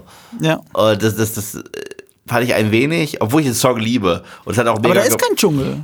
aber, aber es steht halt dafür. Ich, gut, es war halt auch keine Seven Nation Army, als sich als der Suicide Squad ver, äh, ähm, versammelt wurde am Flughafen. Aber weißt du, es war so. Mhm. Aber, aber das ist schon ein großer Unterschied. Weißt du, bei, bei The Suicide Squad, äh, the, äh nicht The, Suicide, bei nur Suicide Squad, ähm, da gab es im Originalcut von dem Regisseur, von David Ayer, keinen einzigen Song aus ich dem weiß, Radio. ich weiß. Es hat ja So. später das Studio Ja. dann einfach äh, runtergeklatscht Genau. und gesagt, gönnt euch. Genau, also weil die Trailer so gut ankamen, hat, hat die Trailer Company den Film neu geschnitten. So sehr merkwürdige Entscheidung. Deswegen ist ja immer noch der Hashtag Aircut da draußen. Ja, ja, ich weiß. Und, ähm, und hier ist es aber so, ich finde, das ist schon sehr intendiert von Taika Waititi und die Reise der Musik. Also von diesem Welcome to the Jungle, das ist ja das ist, wie du sagst, das ist schon sehr in your face. Aber auch Thor ist in diesem Moment sehr in your face. Ja, weil die total. erste halbe Stunde befasst sich damit, wo steht denn Thor gerade nach Endgame? Wo steht er denn gerade? Ja. Also er, er, wir hatten gerade den Big Lebowski-Typen, die haben das auch alles reingeschnitten, damit du das nochmal. Also, du hast sehr viele Flashbacks in diesem Film, gerade in der ersten halben Ja, Stunde. aber, aber, aber die, mit denen wird clever gearbeitet, weil es ist halt ein Voice-Over von Kork und das fand ich immer toll. ja, aber das ist halt das Maximale rausgeholt. I do it du merkst again halt, again. du, der Film braucht eine halbe Stunde, um erstmal den Status quo herzustellen, dass der eigentliche Film beginnen kann. Ja, genau. Also, dass er sich von den Asgardians trennt. Ja, das ist zum Beispiel ein Ding. Viele Leute, die sich Ja. hart auf die Guardians of the Galaxy freuen, die dürften eventuell enttäuscht sein, weil deren Auftritt ist so, wie ich in meinem äh, Trailer-Video schon äh, vermutet habe. Fünf Minuten, sechs Minuten, nicht länger. Aber ich finde auch, das hat auch der Trailer ehrlich kommuniziert. Hat also er wer, auch, sich, hat- wer da mal rein interpretiert hat, äh, äh, Aber du, es war ganz so cool zu sehen, dass Kraglin jetzt ein richtiges Mitglied der Guardians ist. Das fand ich ganz cool. Hier, James Ja. Gunns Bruder, Ja. Sean Gunn, komplett mit diesem ähm, Mohawk hier von äh, Yondu. ja. Das finde ich cool. Das ist, äh, ich, ich weiß nicht, ob James Gunn äh, diese, für diese Szenen auch wieder die Finger so ein bisschen mit drin hatte. Aber es ist immer schön, die Crew Die wieder zwei sind ja schon dicke, äh, dicke Freunde. Ja, ja. Also mich würde es nicht wundern. Und, und das sieht man ja auch dem Filmstil an. Ähm, ja, diese erste halbe Stunde ist ja mit Zurückrudern beschäftigt. Eigentlich auch das, was uns die Trailer zeigen, wie er wieder in Shape kommt, äh, wie er sich von den Asgardians trennt und dann seine eigene äh, Queste beginnen muss, wenn man so möchte. Ähm, und das ist auch teilweise, und das fühlt sich so unrund an, es ist alles sehr forciert. Weißt du, da kommt dieser Call rein, oh mein Gott, es gibt 1400 Distress, Distress Calls und das allererste, was Chris Pratt sagt, ist der Standard-Horrorfilmsatz, wir müssen uns trennen. Ja, Wir müssen uns aufteilen, um, um das alles äh, äh, machen zu können. Was komisch ist, weil das Aufteilen bedeutet, nur einer aus der Crew muss raus. Oder zwei, wenn du so willst. Und der Rest, war, ja, und die anderen 1399 Fälle von Distress Calls wegen den geschlachteten Göttern, die machen dann die Guardians. Und Thor ja das, macht du, einen. woran mich das immer erinnert? Also Es gibt, es gibt eine, eine, eine Folge von South Park, Ja. wo äh, eine wichtige Mission durchgeführt werden muss. Und die sagen, Team 1 geht nach Hause und isst Eis, und sind alle. Team 2 macht es gefährlich und es ist Kenny. und, äh, und, und du weißt ganz genau, dass Kenny sterben wird, aber da in der Folge ist halt der Gag, dass jedes Mal macht er was saugefährliches und stirbt nicht und dann glaube ich erst zum Schluss wegen irgendwas Dummem stirbt er. Und äh, ja, das kann man damit vergleichen. Aber ich finde es cool, dass dafür Cork ein bisschen mehr Screentime kriegt, weil ich finde den toll. Ja, natürlich. Also der Obwohl er nicht annähernd einen Moment hat, der so lustig ist, wie mein Lieblingsmoment in ga ganz Tor 3 mit ihm. Welcher über war den das? ich ich musste im Kino, glaube ich, damals zehn Minuten lang lachen, habe nicht mehr mitbekommen, was sonst passiert, weil der Witz zu gut war. Welcher Und Witz? zwar, wo Thor ähm, auf den Arena-Kampf wartet Ja. und dort hockt und Loki erscheint ihm wieder so Ja. Mhm. äh, geistmäßig. Und gerade als er sich wegteleportiert, rennt Kork auf ihn zu, probiert ihn zu treten und sagt, Piss off, Ghost! Und äh, ich weiß nicht wieso, aber ich musste so hart darüber lachen. Ja, es ist halt Taika He's Waititi. freaking gone. Es ist halt so geil, wie er das spielt und spricht und diese, diese Ja. helle Stimme und Ja, er hat auch einen neuseeländischen. Akzent, gell? Ja, ja, und das, und das Witzige ist, den Charakter Kork, den gibt es in den äh, Planet Hulk Comics, die ich Mhm. habe zu Hause. Und da ist es eigentlich ein sehr düsterer Charakter und Gladiator. Und hier ist es halt, My name is Cork, I made out of rocks. Little rock, paper, scissors joke. so, und und es ist so geil. Und, und das, das, das, das liebe ich tatsächlich. Also ich fand es sogar witzig in, äh, in Endgame. Thor, can you help me? Noob Master is bullying me again. So, also das, das, das fand ich sehr witzig. Ja, und äh, es war auch schön, wie sie dann eingebunden haben, wie du sagst, als Geschichtenerzähler. Ich sag ja, sie holen aus der ersten halben Stunde, die diesen Status quo für den eigentlichen Film erst herstellen muss, holen sie das Maximale raus. Aber Ja. das ist auch ein Grund, warum der Film sich so unrund anfühlt. Er ist die Ja. ganze Zeit mit Zurückrudern beschäftigt. Das andere ist, und das stört mich auch ziemlich, von dem Ablauf her des Drehbuchs ist es immer das gleiche Prinzip. Nur ein Viertel oder halbe Stunde lang wird eine Gruppe aufgebaut und dann muss ich die Gruppe wieder aufteilen. Weil irgendjemand bleibt zurück und sagt, hier, geht ohne mich weiter. Und äh, dann bildet sich eine neue Gruppe und dann teilt die sich wieder, dann bricht die wieder auf. Jedes Mal. Bis zum Ende. Also wirklich bis zum Ende. Du hast ganz am Ende eine komplett andere Gruppenkonstellation wieder, als, Ja. als der Film dir immer und immer wieder erzählt hat. Das ist ja merkwürdig. Ja, aber, aber gleichzeitig ähm, hat mich das nicht so hart gestört, weil deswegen konnte er sich den wenigen Figuren, die wirklich die Hauptfiguren sind, widmen. Weißt du, ich meine? Mhm. Ja, ich finde weil, weil, weil, weil, weil, weil so- sonst wäre er zu überfrachtet gewesen. Zum Beispiel, ich hatte ja Angst vor Doctor Strange 2, Mhm. dass die ganzen Cameos dann dazu führen würden, dass der Film den Fokus verliert, wer die Hauptfiguren Ja. Mhm. sind. Und das war für mich nicht der Fall. Es war Strange, es war Chavez äh, und hier Wanda. Und hier ist es halt Thor, Jane, Valkyrie und Korg. Die bleiben halt so die vier Mains. Ja, aber, aber da ist es doch auch schon so. Ja. Kork wird rausgeschrieben, aus der, e äh, der spielt für den dritten Akt keine Rolle mehr. Tessa wird dann so, also Tessa Thompson wird dann so verletzt, dass sie sagen muss, äh, ja, geht ohne mich weiter. Genau das, was ich gerade gesagt habe, geht ohne mich weiter. Selbst Jane sagt das, natürlich spielt Jane dann trotzdem eine Rolle. Äh, äh, Ja, aber, aber, aber ich glaube, das war auch konstruiert. Also, ja, das ist alles dass sie- konstruiert, ja. Sie, sie musste rausgehen, damit es zum Schluss nur Thor und Jane gibt. Ja, weißt du? natürlich, aber das meine ich damit. Es fühlt sich die ganze Ja. Zeit auch so an. Und du hast die Ja. ganze Zeit dieses Aufbrechen der Gruppe. Sie ziehen ja auch los, um mehr Leute zu kriegen. Sie ziehen los, um Zeus ranzukarren und so. Und, und das passt, das, das funktioniert aber alles nicht. Und dadurch brichst du diese Gruppe auch immer und immer wieder auf. Und, und Ein Wort zu den Ja. Ziegen. äh, witzig? Die fand ich wirklich lustig. Ja. Muss ich, muss ich einfach sagen. Witzig nervig. Die, die, obwohl die einfach nur geschrien haben, das fand ich lustig. Weißt du, es gab zwei Running Gags in dem Film. Einer hat gezogen, einer nicht. Jedes Mal, als diese scheiß Ziegen du- geschrien haben, fand ich das Du, lustig. du meinst mit dem anderen Running Gag die Eifersucht der, äh, von Stormbreaker? Ja, also, also die Tatsache generell, dass das Stormbreaker und Mjölnir wie Partner und Ex-Partner von Thor behandelt werden, äh, fand ich einmal so zum Schmunzeln, beim zweiten Mal auch noch, und am 20. Mal dachte ich mir, komm schon, komm schon. Ja, aber- da, da, da kommt, also erstens, also bei mir hat der Gag besser funktioniert. Also ich fand es immer witzig, wenn Stormbreaker so langsam ins Bild reingekommen ist. Das, fand- das finde ich wirklich saulustig. Immer wenn Stormbreaker langsam ins Bild reinkommt. Äh, eine Eifersucht reagiert, fand ich es auch immer zu, zu, zu übertrieben. Aber es passt zur Message des Films. Weil ähm, die Waffen sind eigentlich auch Thunder. Also sie symbolisieren das auch. Sie, sie sind Kriegsgegenstände. Das trifft sowohl auf Mjolnir zu, als auch auf Stormbreaker, als auch auf das Schwert von ähm, Gore. Und gleichzeitig geht es aber um ein Liebesdreieck zwischen all diesen Waffen. Und sie stehen damit immer so metaphorisch für das, was überhaupt zwischenmenschlich da passiert. Ja, ich weiß, ich weiß. Und aber das, das fand ich aber cool und passt wieder, da sind wir wieder bei Sachen, die zum Titel passen. Das gehört zum Grundmessage dieses Films tatsächlich. Ja. Und das finde ich auch interessant, ne? Also also auch wieder so ein Zurückrudern, weil die Message von Tor 3 Ragnarok war ja, dass er keine Waffe braucht. Und dann Ja. kam Infinity War und hat gesagt, ach, das Ende von Tor Ragnarok ist mir egal. Äh, äh, Wir jetzt brauchen kriegen wir eine neue Actionfigur.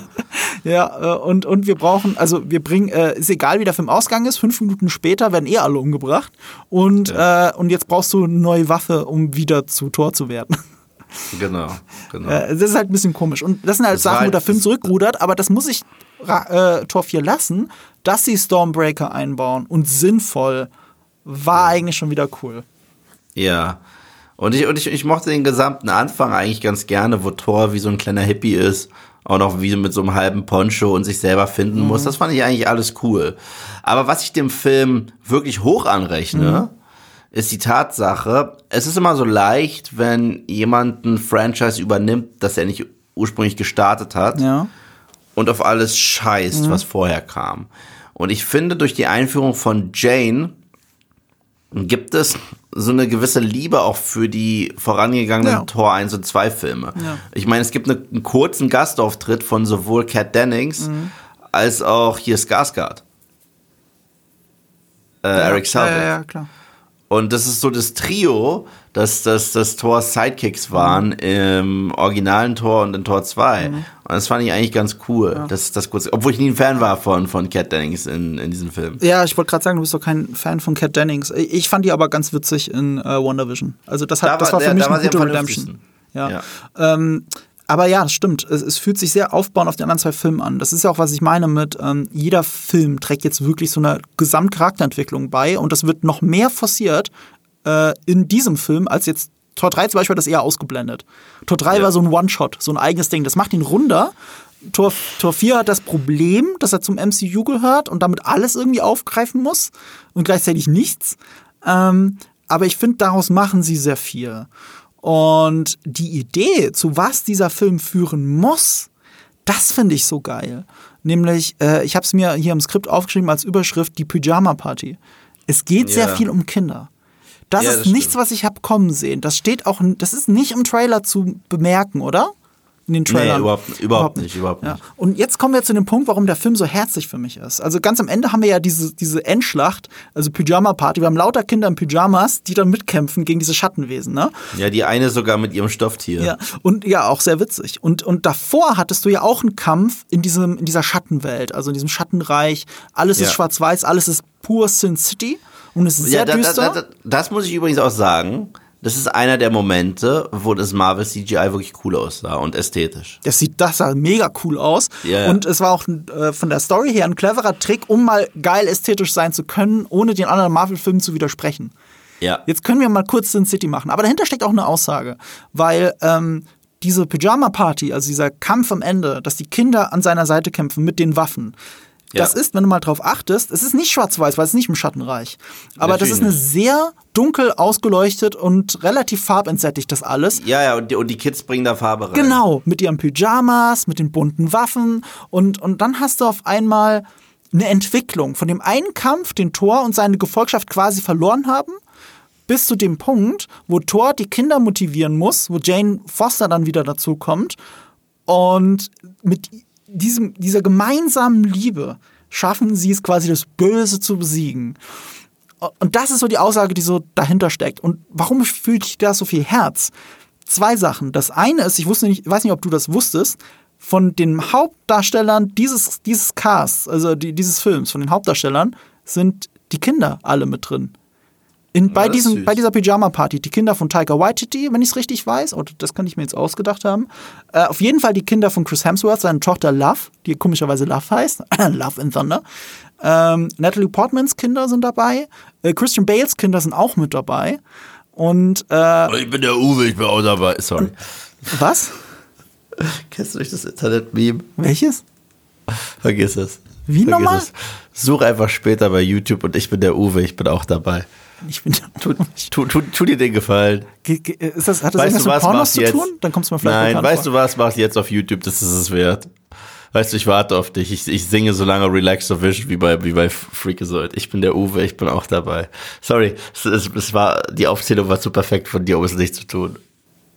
Alter, ich, ich sehe dann irgendwas mit, äh, mit einem YouTuber, aber das meinst du nicht, oder? Ich schick dir das jetzt. Ist jetzt Wurst. Ganz egal. Sorry, dass ich das unterbrochen habe, aber mein Meme-Hirn kann manchmal keine Ruhe finden. Ich merk schon. Ähm, ich schick dir das. Kann ich in hier was in den Chat reinhauen? Ja, hier.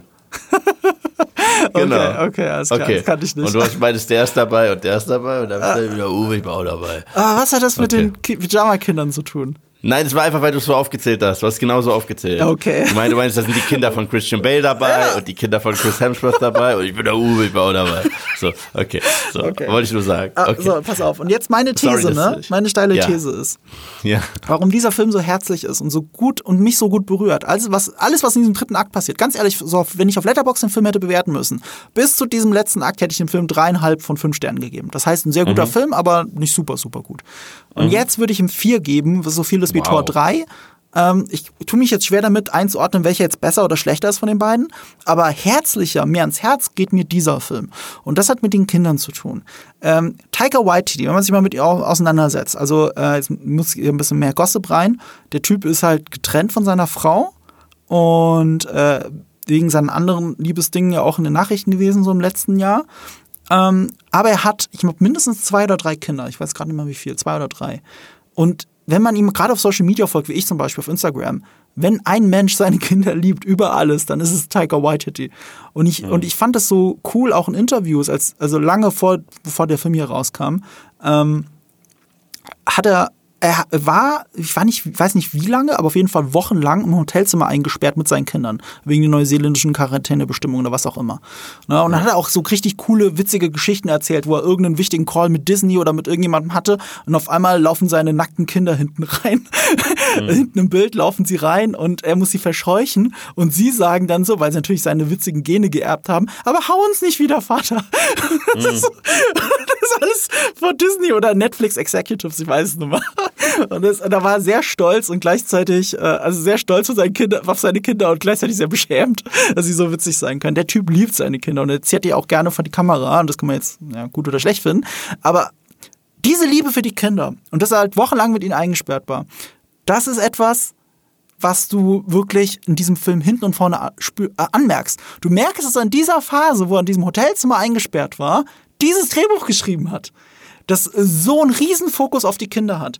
Und Mhm. Kinder sind die Grundaussage dieses Films. Vor allem am Ende. Sie sind das, was alle vereint. Liebe für Ja. Kinder, egal ob du gut oder böse bist. Und es gibt ja keine Bösen im klassischen Sinne, weil jeder, der böse handelt, denkt ja, das Richtige zu tun. Und Ja. äh, das, die Definition des Böse kommt ja von außen. Also jeder, jeder ist in seiner Welt ja kein Bösewicht. Kein Bösewicht ist so. Und das ist, liegt auch diesem Film zugrunde und hat am Ende auch diese Aussage, als Thor sich entscheidet gegen Thunder, also nicht zu kämpfen, sondern für Liebe entscheidet. Deswegen bin ich hier über diesem, es geht doch um Love or Thunder. Und dann kam, dass er das Kind adoptiert von Gore. Und dann sind Yeah. wir auf einmal bei dem und Thunder. Und wir sind bei dieser absolut positiven, herzlichen, schönen Message. Und dann kommt komplett ausgespielt Sweet Child O' Mine. Mit Ja. den Credits und allem. Und wenn ich ja, nur dran denke, kriege ich gerade wieder Gänsehaut. Dieser letzte Akt macht den Film für mich super. Es ist dieser letzte Akt. Ich weiß nicht, mir war das ein bisschen viel mit, äh, ehrlich gesagt, mit, mit dieser, mit dieser Pyjama-Action-Sequenz. Ja. Ich fand die süß, aber es war mir ein bisschen viel. Aber das Ende mit der Tochter, das fand ich wunderschön. Ist es, das ne? Ende, das war wirklich wunderschön. Oh mein Gott. And they're called Love and Thunder. Ja. Das fand, das, fand, das fand ich wirklich süß. Ja. Das gebe ich dir. Und äh, das, das, das macht diesen Film auf einmal so wertvoll für mich. So. Ja, und äh, ich muss auch sagen, mir hat tatsächlich, äh, ich, ich wusste nicht, ob ich nochmal Natalie Portman in diesem Torfilm brauche. Sag ich Mhm. ganz ehrlich. Weil Tor 3 war der beste und sie war nicht da. Ähm, aber mir hat es eigentlich ganz gut gefallen, was die mit Jane Foster gemacht haben. Und ich fand es auch süß, wenn man überlegt, viele haben spekuliert, wie kommt es denn jetzt, dass sie würdig und bla bla bla. Ich fand das richtig süß, wie sie das erklärt haben, ohne es zu äh, äh, äh, reinzuschreien. Und zwar, dass ähm, als Thor noch mit ihr zusammen war und sie irgendwie eingeschlafen ist, hat er seinem Hammer geflüstert, äh, wie viel sie ihm bedeutet und dass er immer auf sie aufpassen soll. Ja. Und das macht der Hammer jetzt. Und das fand ich, äh, war eine super süße, generell diese ganzen Sequenzen, die auch sehr Waititi-mäßig deren äh, Beziehung nochmal schildert, wie sie da Roller fahren und der Hammer sie irgendwie zieht oder so. Das fand ich wundervoll. Und es war halt der traurige Arc, dass sie einen Krebsleiden hat. Und sich halt auch entscheiden muss für ähm, ein Leben, das eventuell ähm, bald zu Ende geht oder ein Leben, das schnell zu Ende geht, aber wo sie nochmal zeigen kann, was sie drauf hat. Und zum Schluss opfert sie sich dann ja. Ja, und das Äh, ist so eine schöne Konsequenz, die dieser Film hat. Auch ähnlich bei Tor 3. Tor 3 ist ein lustiger Ritt, weißt du, mit vielleicht ein bisschen zu selbstironisch, was halt, äh, äh, wenn du das MCU wirklich als heilig betrachtest, ist so viel Selbstironie toxisch auch für die eigentliche Welt, die du aufgebaut hast. Aber er hat am Ende, war das einer der konsequentesten Marvel-Filme überhaupt. Ja, ja. Ja, ja. Der war super lustig und es stört auch manche, aber gleichzeitig hat er dieses Universum, das Marvel aufgebaut hat, ernster genommen als die aller, allermeisten Filme im MCU. Und Ja. dieser Film macht das am Ende auch. Dieser Film nimmt das am Ende super ernst und nimmt Charaktere aus den anderen zwei Filmen, die längst als vergessen gelten, ne? nimmt er ernst und führt ihre Cha- Character Arcs, Arcs konsequent zu Ende. Und, und dann kommen wir vielleicht bei dem kleinen Aber, das ich noch bei dem Film habe. Ich finde, die Mid-Credit-Scenes, also Mid-Credit und Post-Credit-Scene, beide, entwerten diese Konsequenzen aus dem Film wieder ein Ah, bisschen. ich habe das so kommen sehen. Also, also die, die, die End-End-Scene, die wurde so hart angeteasert, dass ich das schon gecallt habe, äh, nachdem es das erste Mal gesagt wurde. Weil der Unterschied zwischen diesem Torfilm, obwohl es ja alles nordische Mythologie ist und allen anderen ist, noch nie wurde wirklich über Valhalla gesprochen. Und in diesem Film wird 6000 Mal über Valhalla gesprochen. Wenn jemand stirbt, kommt er nach Valhalla auf dem Schlachtfeld. Wir bringen ja sogar Lady Sif kurz zurück, die da ihren Arm verliert. Und äh, ihr wird gesagt, äh, wenn du jetzt stirbst, weil ich so witzig vor Tor sagt, dein Arm kommt nach Valhalla. das, das, das, war wieder so ein Gag, der sehr gut funktioniert hat. Und äh, später sagt glaube ich, Valkyrie nochmal und Thor sagt es nochmal. Und dann sagen sie es Jane nochmal. Ich so, lass mich raten. Jane stirbt und kommt nach Valhalla und Valhalla ist die Post-Credit-Scene.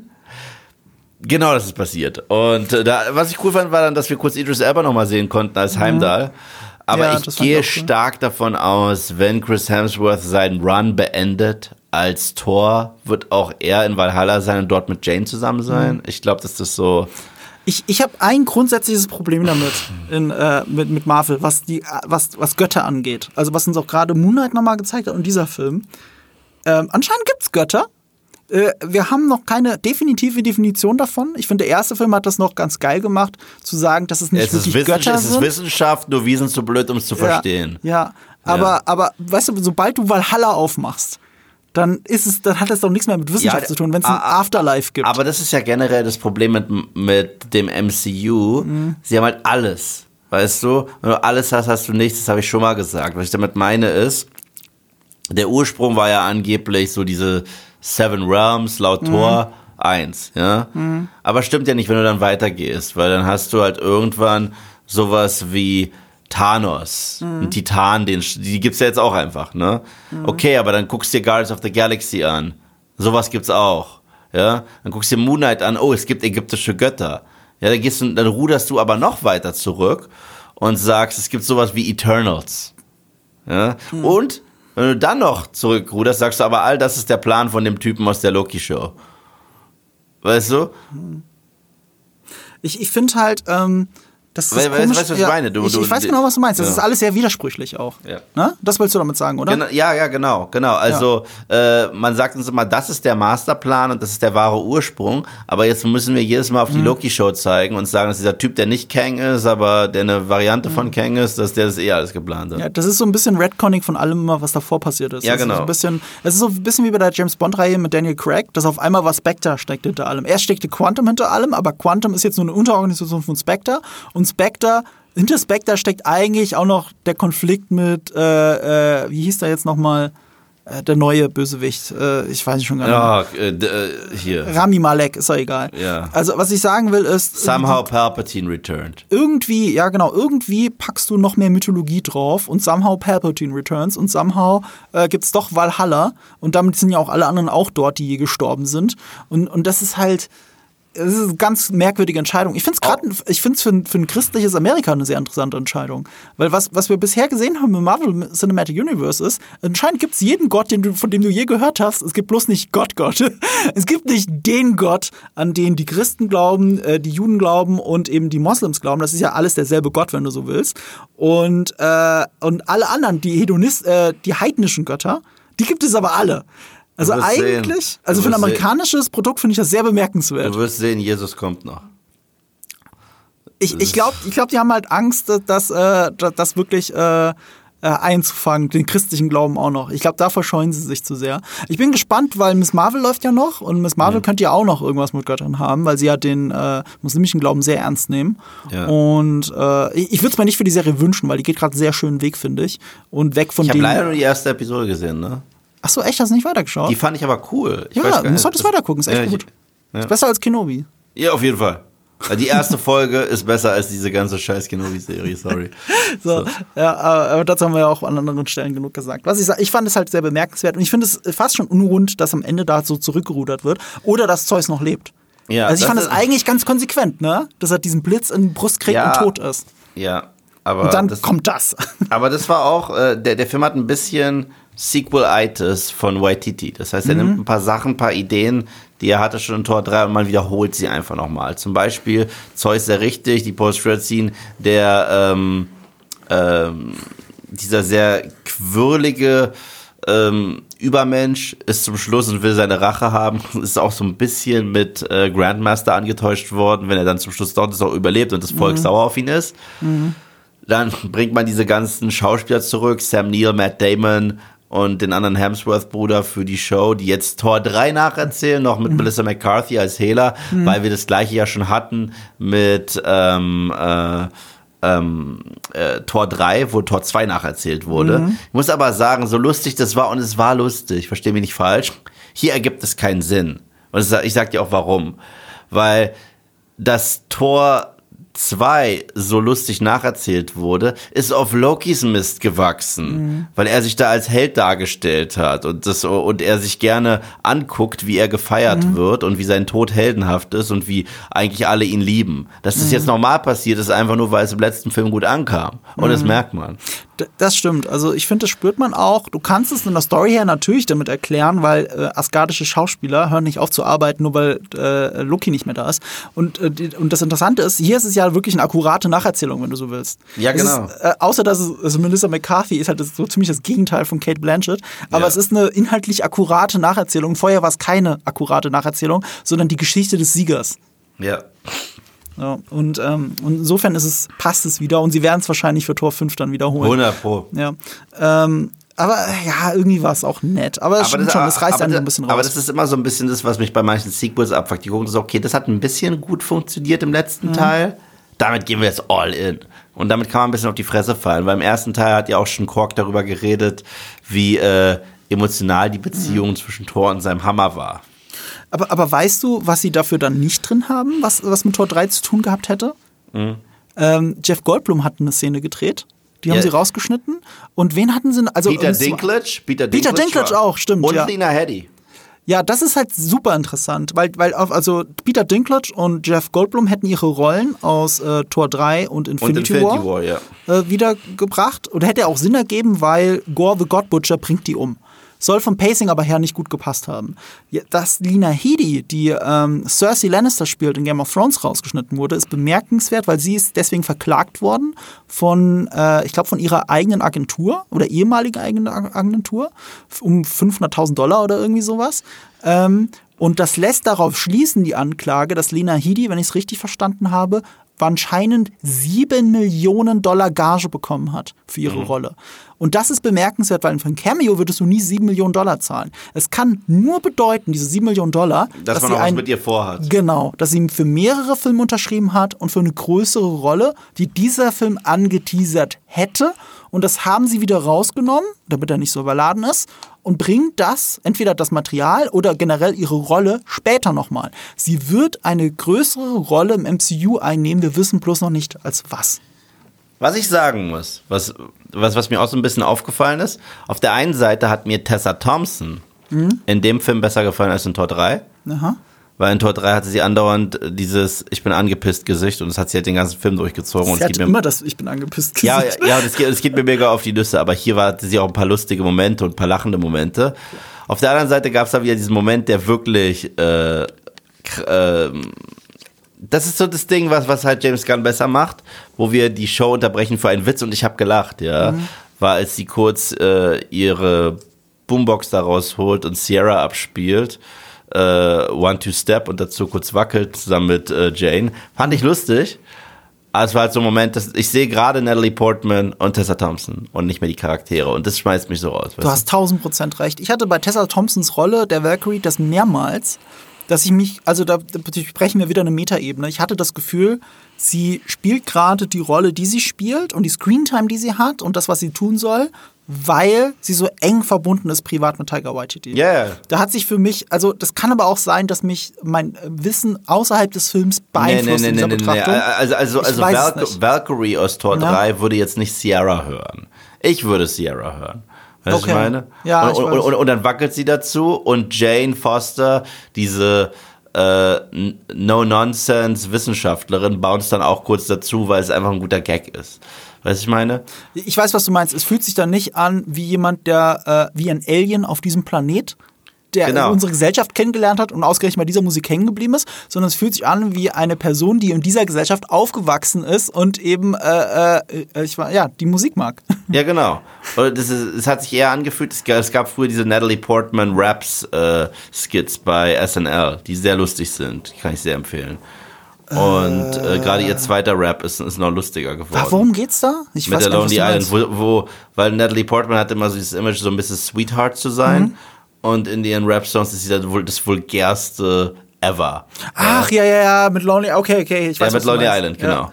Und äh, auch Say Something About the Motherfucking Prequels, Bitch. Weißt du so? Sehr lustig, wo sie als äh, Amidala dem eine Knarre an den Kopf hält. Sau lustig. Das habe ich nicht gesehen.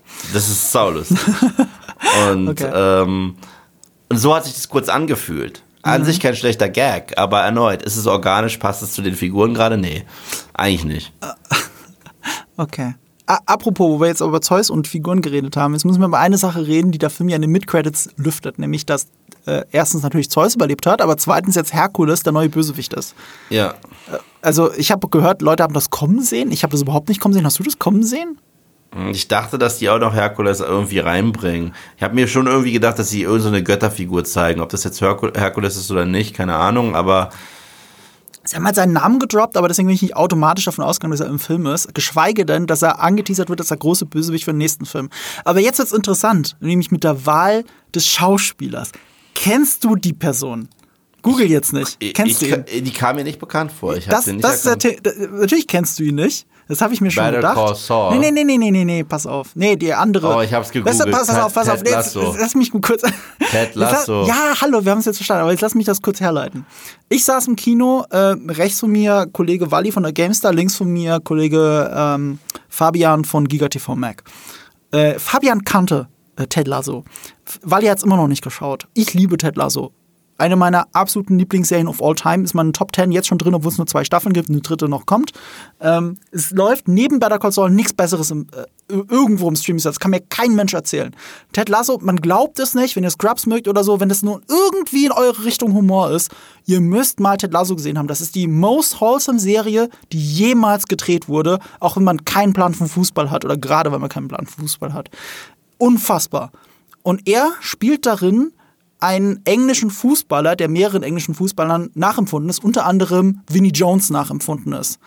Äh, nämlich äh, Roy Kent heißt die Figur. Und äh, die, das ist deswegen auch bemerkenswert, weil Brad Goldstein, der Darsteller, ist kein Hau äh, hauptberuflich gar kein Schauspieler. Der Typ ist Autor. Der wurde zu Ted Lasso dazugeholt als, als einer der Drehbuchautoren. Und er ist halt Engländer und hat diese Rolle geschrieben und irgendwann, sie haben auch angefangen, diese Rolle zu casten. Er hat gemeint, ich muss jetzt hier meinen Hut in den Ring werfen. Ich glaube, ich kann den am besten spielen. Und unfassbar, er kann es auch. Er spielt halt einen, einen Menschen, der so oft Fuck sagt, wie Qu- Quentin Tarantino würde rot werden. Weil er halt einen echten britischen Fußballer spielt, der ein Aggressionsproblem hat. Und eine sehr harte Schale. Und dann dieser Moment, wo Herkules eben, äh, ich glaube, so aus dieser klassischen Heldenpose so kurz äh, mit, mit, mit, groß, mit rausgestreckter Brust äh, in die, äh, sich hinstellt. Und da habe ich sofort gedacht, Moment, ist das Roy fucking Kent? Ist das, also so heißt die Rolle, ist das Brad Goldstein? Und rechts und links meine Kollegen, die haben ihn nicht sofort wiedererkannt. Ich habe es danach gegoogelt. Ja, es ist mittlerweile halb offiziell, was schon überall in den Nachrichten ist. Es ist Brad Goldstein. Und äh, das finde ich halt bemerkenswert, weil ich jetzt davon ausgehen muss, weil das jetzt seine ikonische Rolle ist. Und Marvel macht das ja sehr oft. Sie holen Schauspieler, die für ikonische Rollen bekannt sind und lassen sie was Ähnliches spielen. Zum Beispiel in Russell Crowe als Zeus ist ja quasi eine Verarsche von äh, äh. Maximus, von Gladiator. Ne? Sieht ja auch so aus mit, der, mit dem Brustpanzer und dem Sixpack, das da drauf gemalt ist und das offensichtlich nicht mehr zu Russell Crowe passt. Yeah. Oder Tony Dalton aus Better Call Saul, der eine Parodie von seiner Rolle in Hawkeye spielt, den Swordmaster. Die machen das ja immer wieder.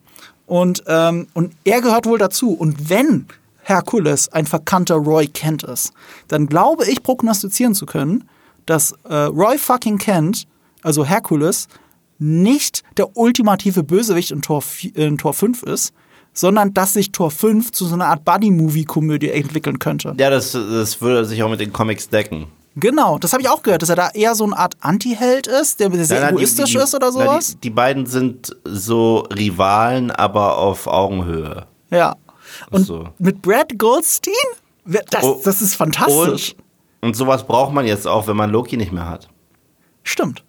Das ist ja eine Dynamik, die sehr toll ist und es ist ja blöd, wenn man Loki zurückholen würde, weil dann entwerten sie die anderen ja noch mehr. Ja, Als sowieso aber schon. gleichzeitig muss ich sagen, das ist auch was, was mir einfach an diesem Film gefehlt hat, ist tatsächlich Loki, weil für Loki ist für mich der Scene-Stealer in allen Torfilmen. Aber Und- deswegen freue ich mich jetzt auf Tor 5. Wenn Ja, Roy aber- kennt.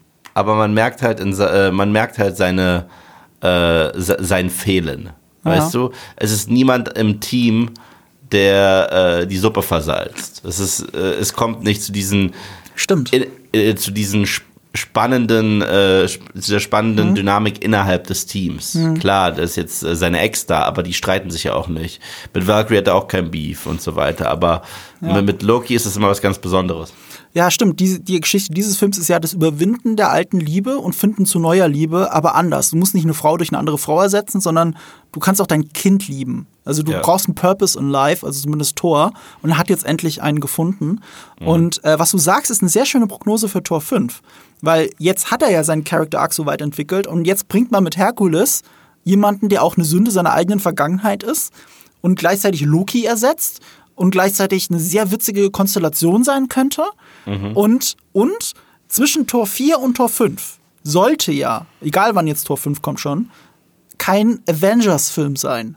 Nee. Kein Heldenzusammentreffen, kein ultimatives Zusammentreffen von allen Helden, was genau wie Infinity War und Avengers Endgame, die haben ja indirekt Tor 4 ins Drehbuch gekackt. So, jetzt musst du erstmal eine halbe Stunde darauf verbr verbringen, einen Status quo wiederherzustellen. Und zwischen Tor 4 und Tor 5 gäbe es das ja theoretisch zumindest nicht. Das heißt, basierend auf dem Ende von Tor 4 kannst du in sehr runden wieder Tor 5 erzählen. Theoretisch. Ja. Aber Taika Waititi wird ja was anderes zwischendrin machen, nämlich seinen Star Wars-Film. Ja, obwohl, letzten äh, Meldungen zufolge hat er noch nicht mal richtig grünes Licht.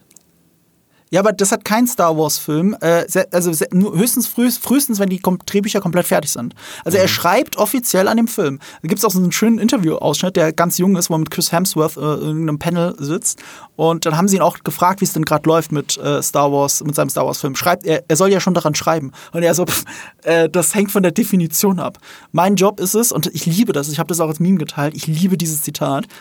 Manchmal mache ich, ich klappe den Laptop auf morgens und starr dann acht Stunden lang rein auf das leere Blatt, fühle mich sehr schrecklich und sad, klapp den Laptop wieder zu und somehow this classifies as writing. und, äh, und das ist der Prozess, in dem er jetzt gerade bei Star Wars steckt. Also wir wissen nicht, wie weit er ist, aber an etwas zu schreiben dauert ja nicht umsonst sehr lange, wenn man es wirklich gut machen will. Und er selber teasert uns ja alle die ganze Zeit an mit, äh, ja, also ich werde jetzt, alle Fans werden den hassen und ich mache jetzt äh, Star Wars kaputt und so weiter. Also das hat er bei Tor 3 auch gesagt vorher. Und wir lieben ja Tor 3. Also ich Ja. bin guter Dinge. Ich bin sehr guter Dinge. Äh, äh, ich- zuerst war ich irritiert von dem Herkules-Auftritt, äh, Zeus und dann Herkules, aber andererseits, oh, fucking Roy Kent, was könnte da gehen? Und da könnte sehr viel gehen. Es gibt äh, einen sehr schönen Spruch, den du natürlich nicht kennst, weil du äh, nicht Ted Lasso gesehen hast, aber das ist der, der Fangesang auf Roy Kent. Die Fans singen immer, he's here, he's there, he's every fucking where, Roy Kent. Roy Kent. Ich kann es nicht nachmachen, oder ich will es jetzt hier nicht nachmachen, aber wenn man die Serie gesehen hat, kriegt man bei diesem blöden Fangesang einfach Gänsehaut.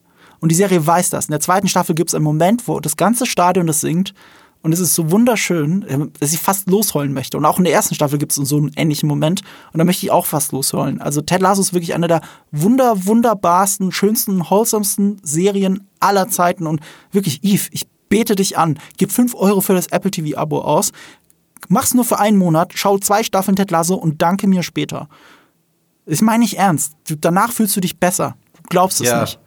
sollte ich mal nachholen, auf jeden Fall. Ja, macht es, macht es alle da draußen. Kackt auf den Scheiß, den wir hier die ganze Zeit labern. Guckt einfach Ted Lasso und dankt uns später.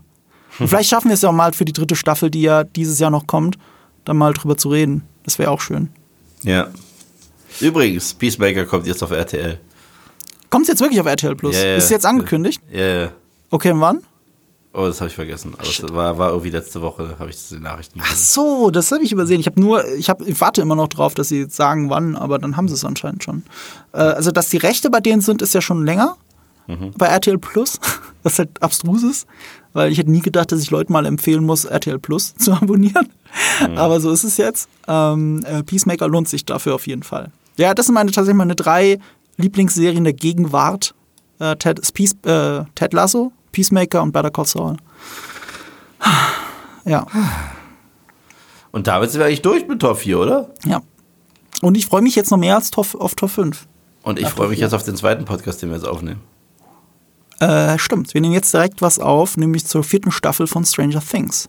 Deswegen beenden wir es einfach mit To be continued. Nee, oder wie sagt man, Marco and Eve will return. Es steht es nicht immer am Ende ja, von den Mittlerweile Marvel schon. Das haben sie von den James Bond-Filmen geklaut. Yeah. James Bond will return und jetzt ist es schon Thor will return. Das haben sie auch am Ende gesagt. Und ich hoffe, dass es auch bedeutet, dass Taika Waititi returned. Wenn ihr das nicht verpassen wollt, äh, abonniert uns, bewertet uns gerne, wenn es euch gefallen hat. Auf Spotify besonders gerne, weil da geht ja auch fünf Sterne und so weiter. Ähm, und jetzt habe ich dein Ende kaputt gemacht.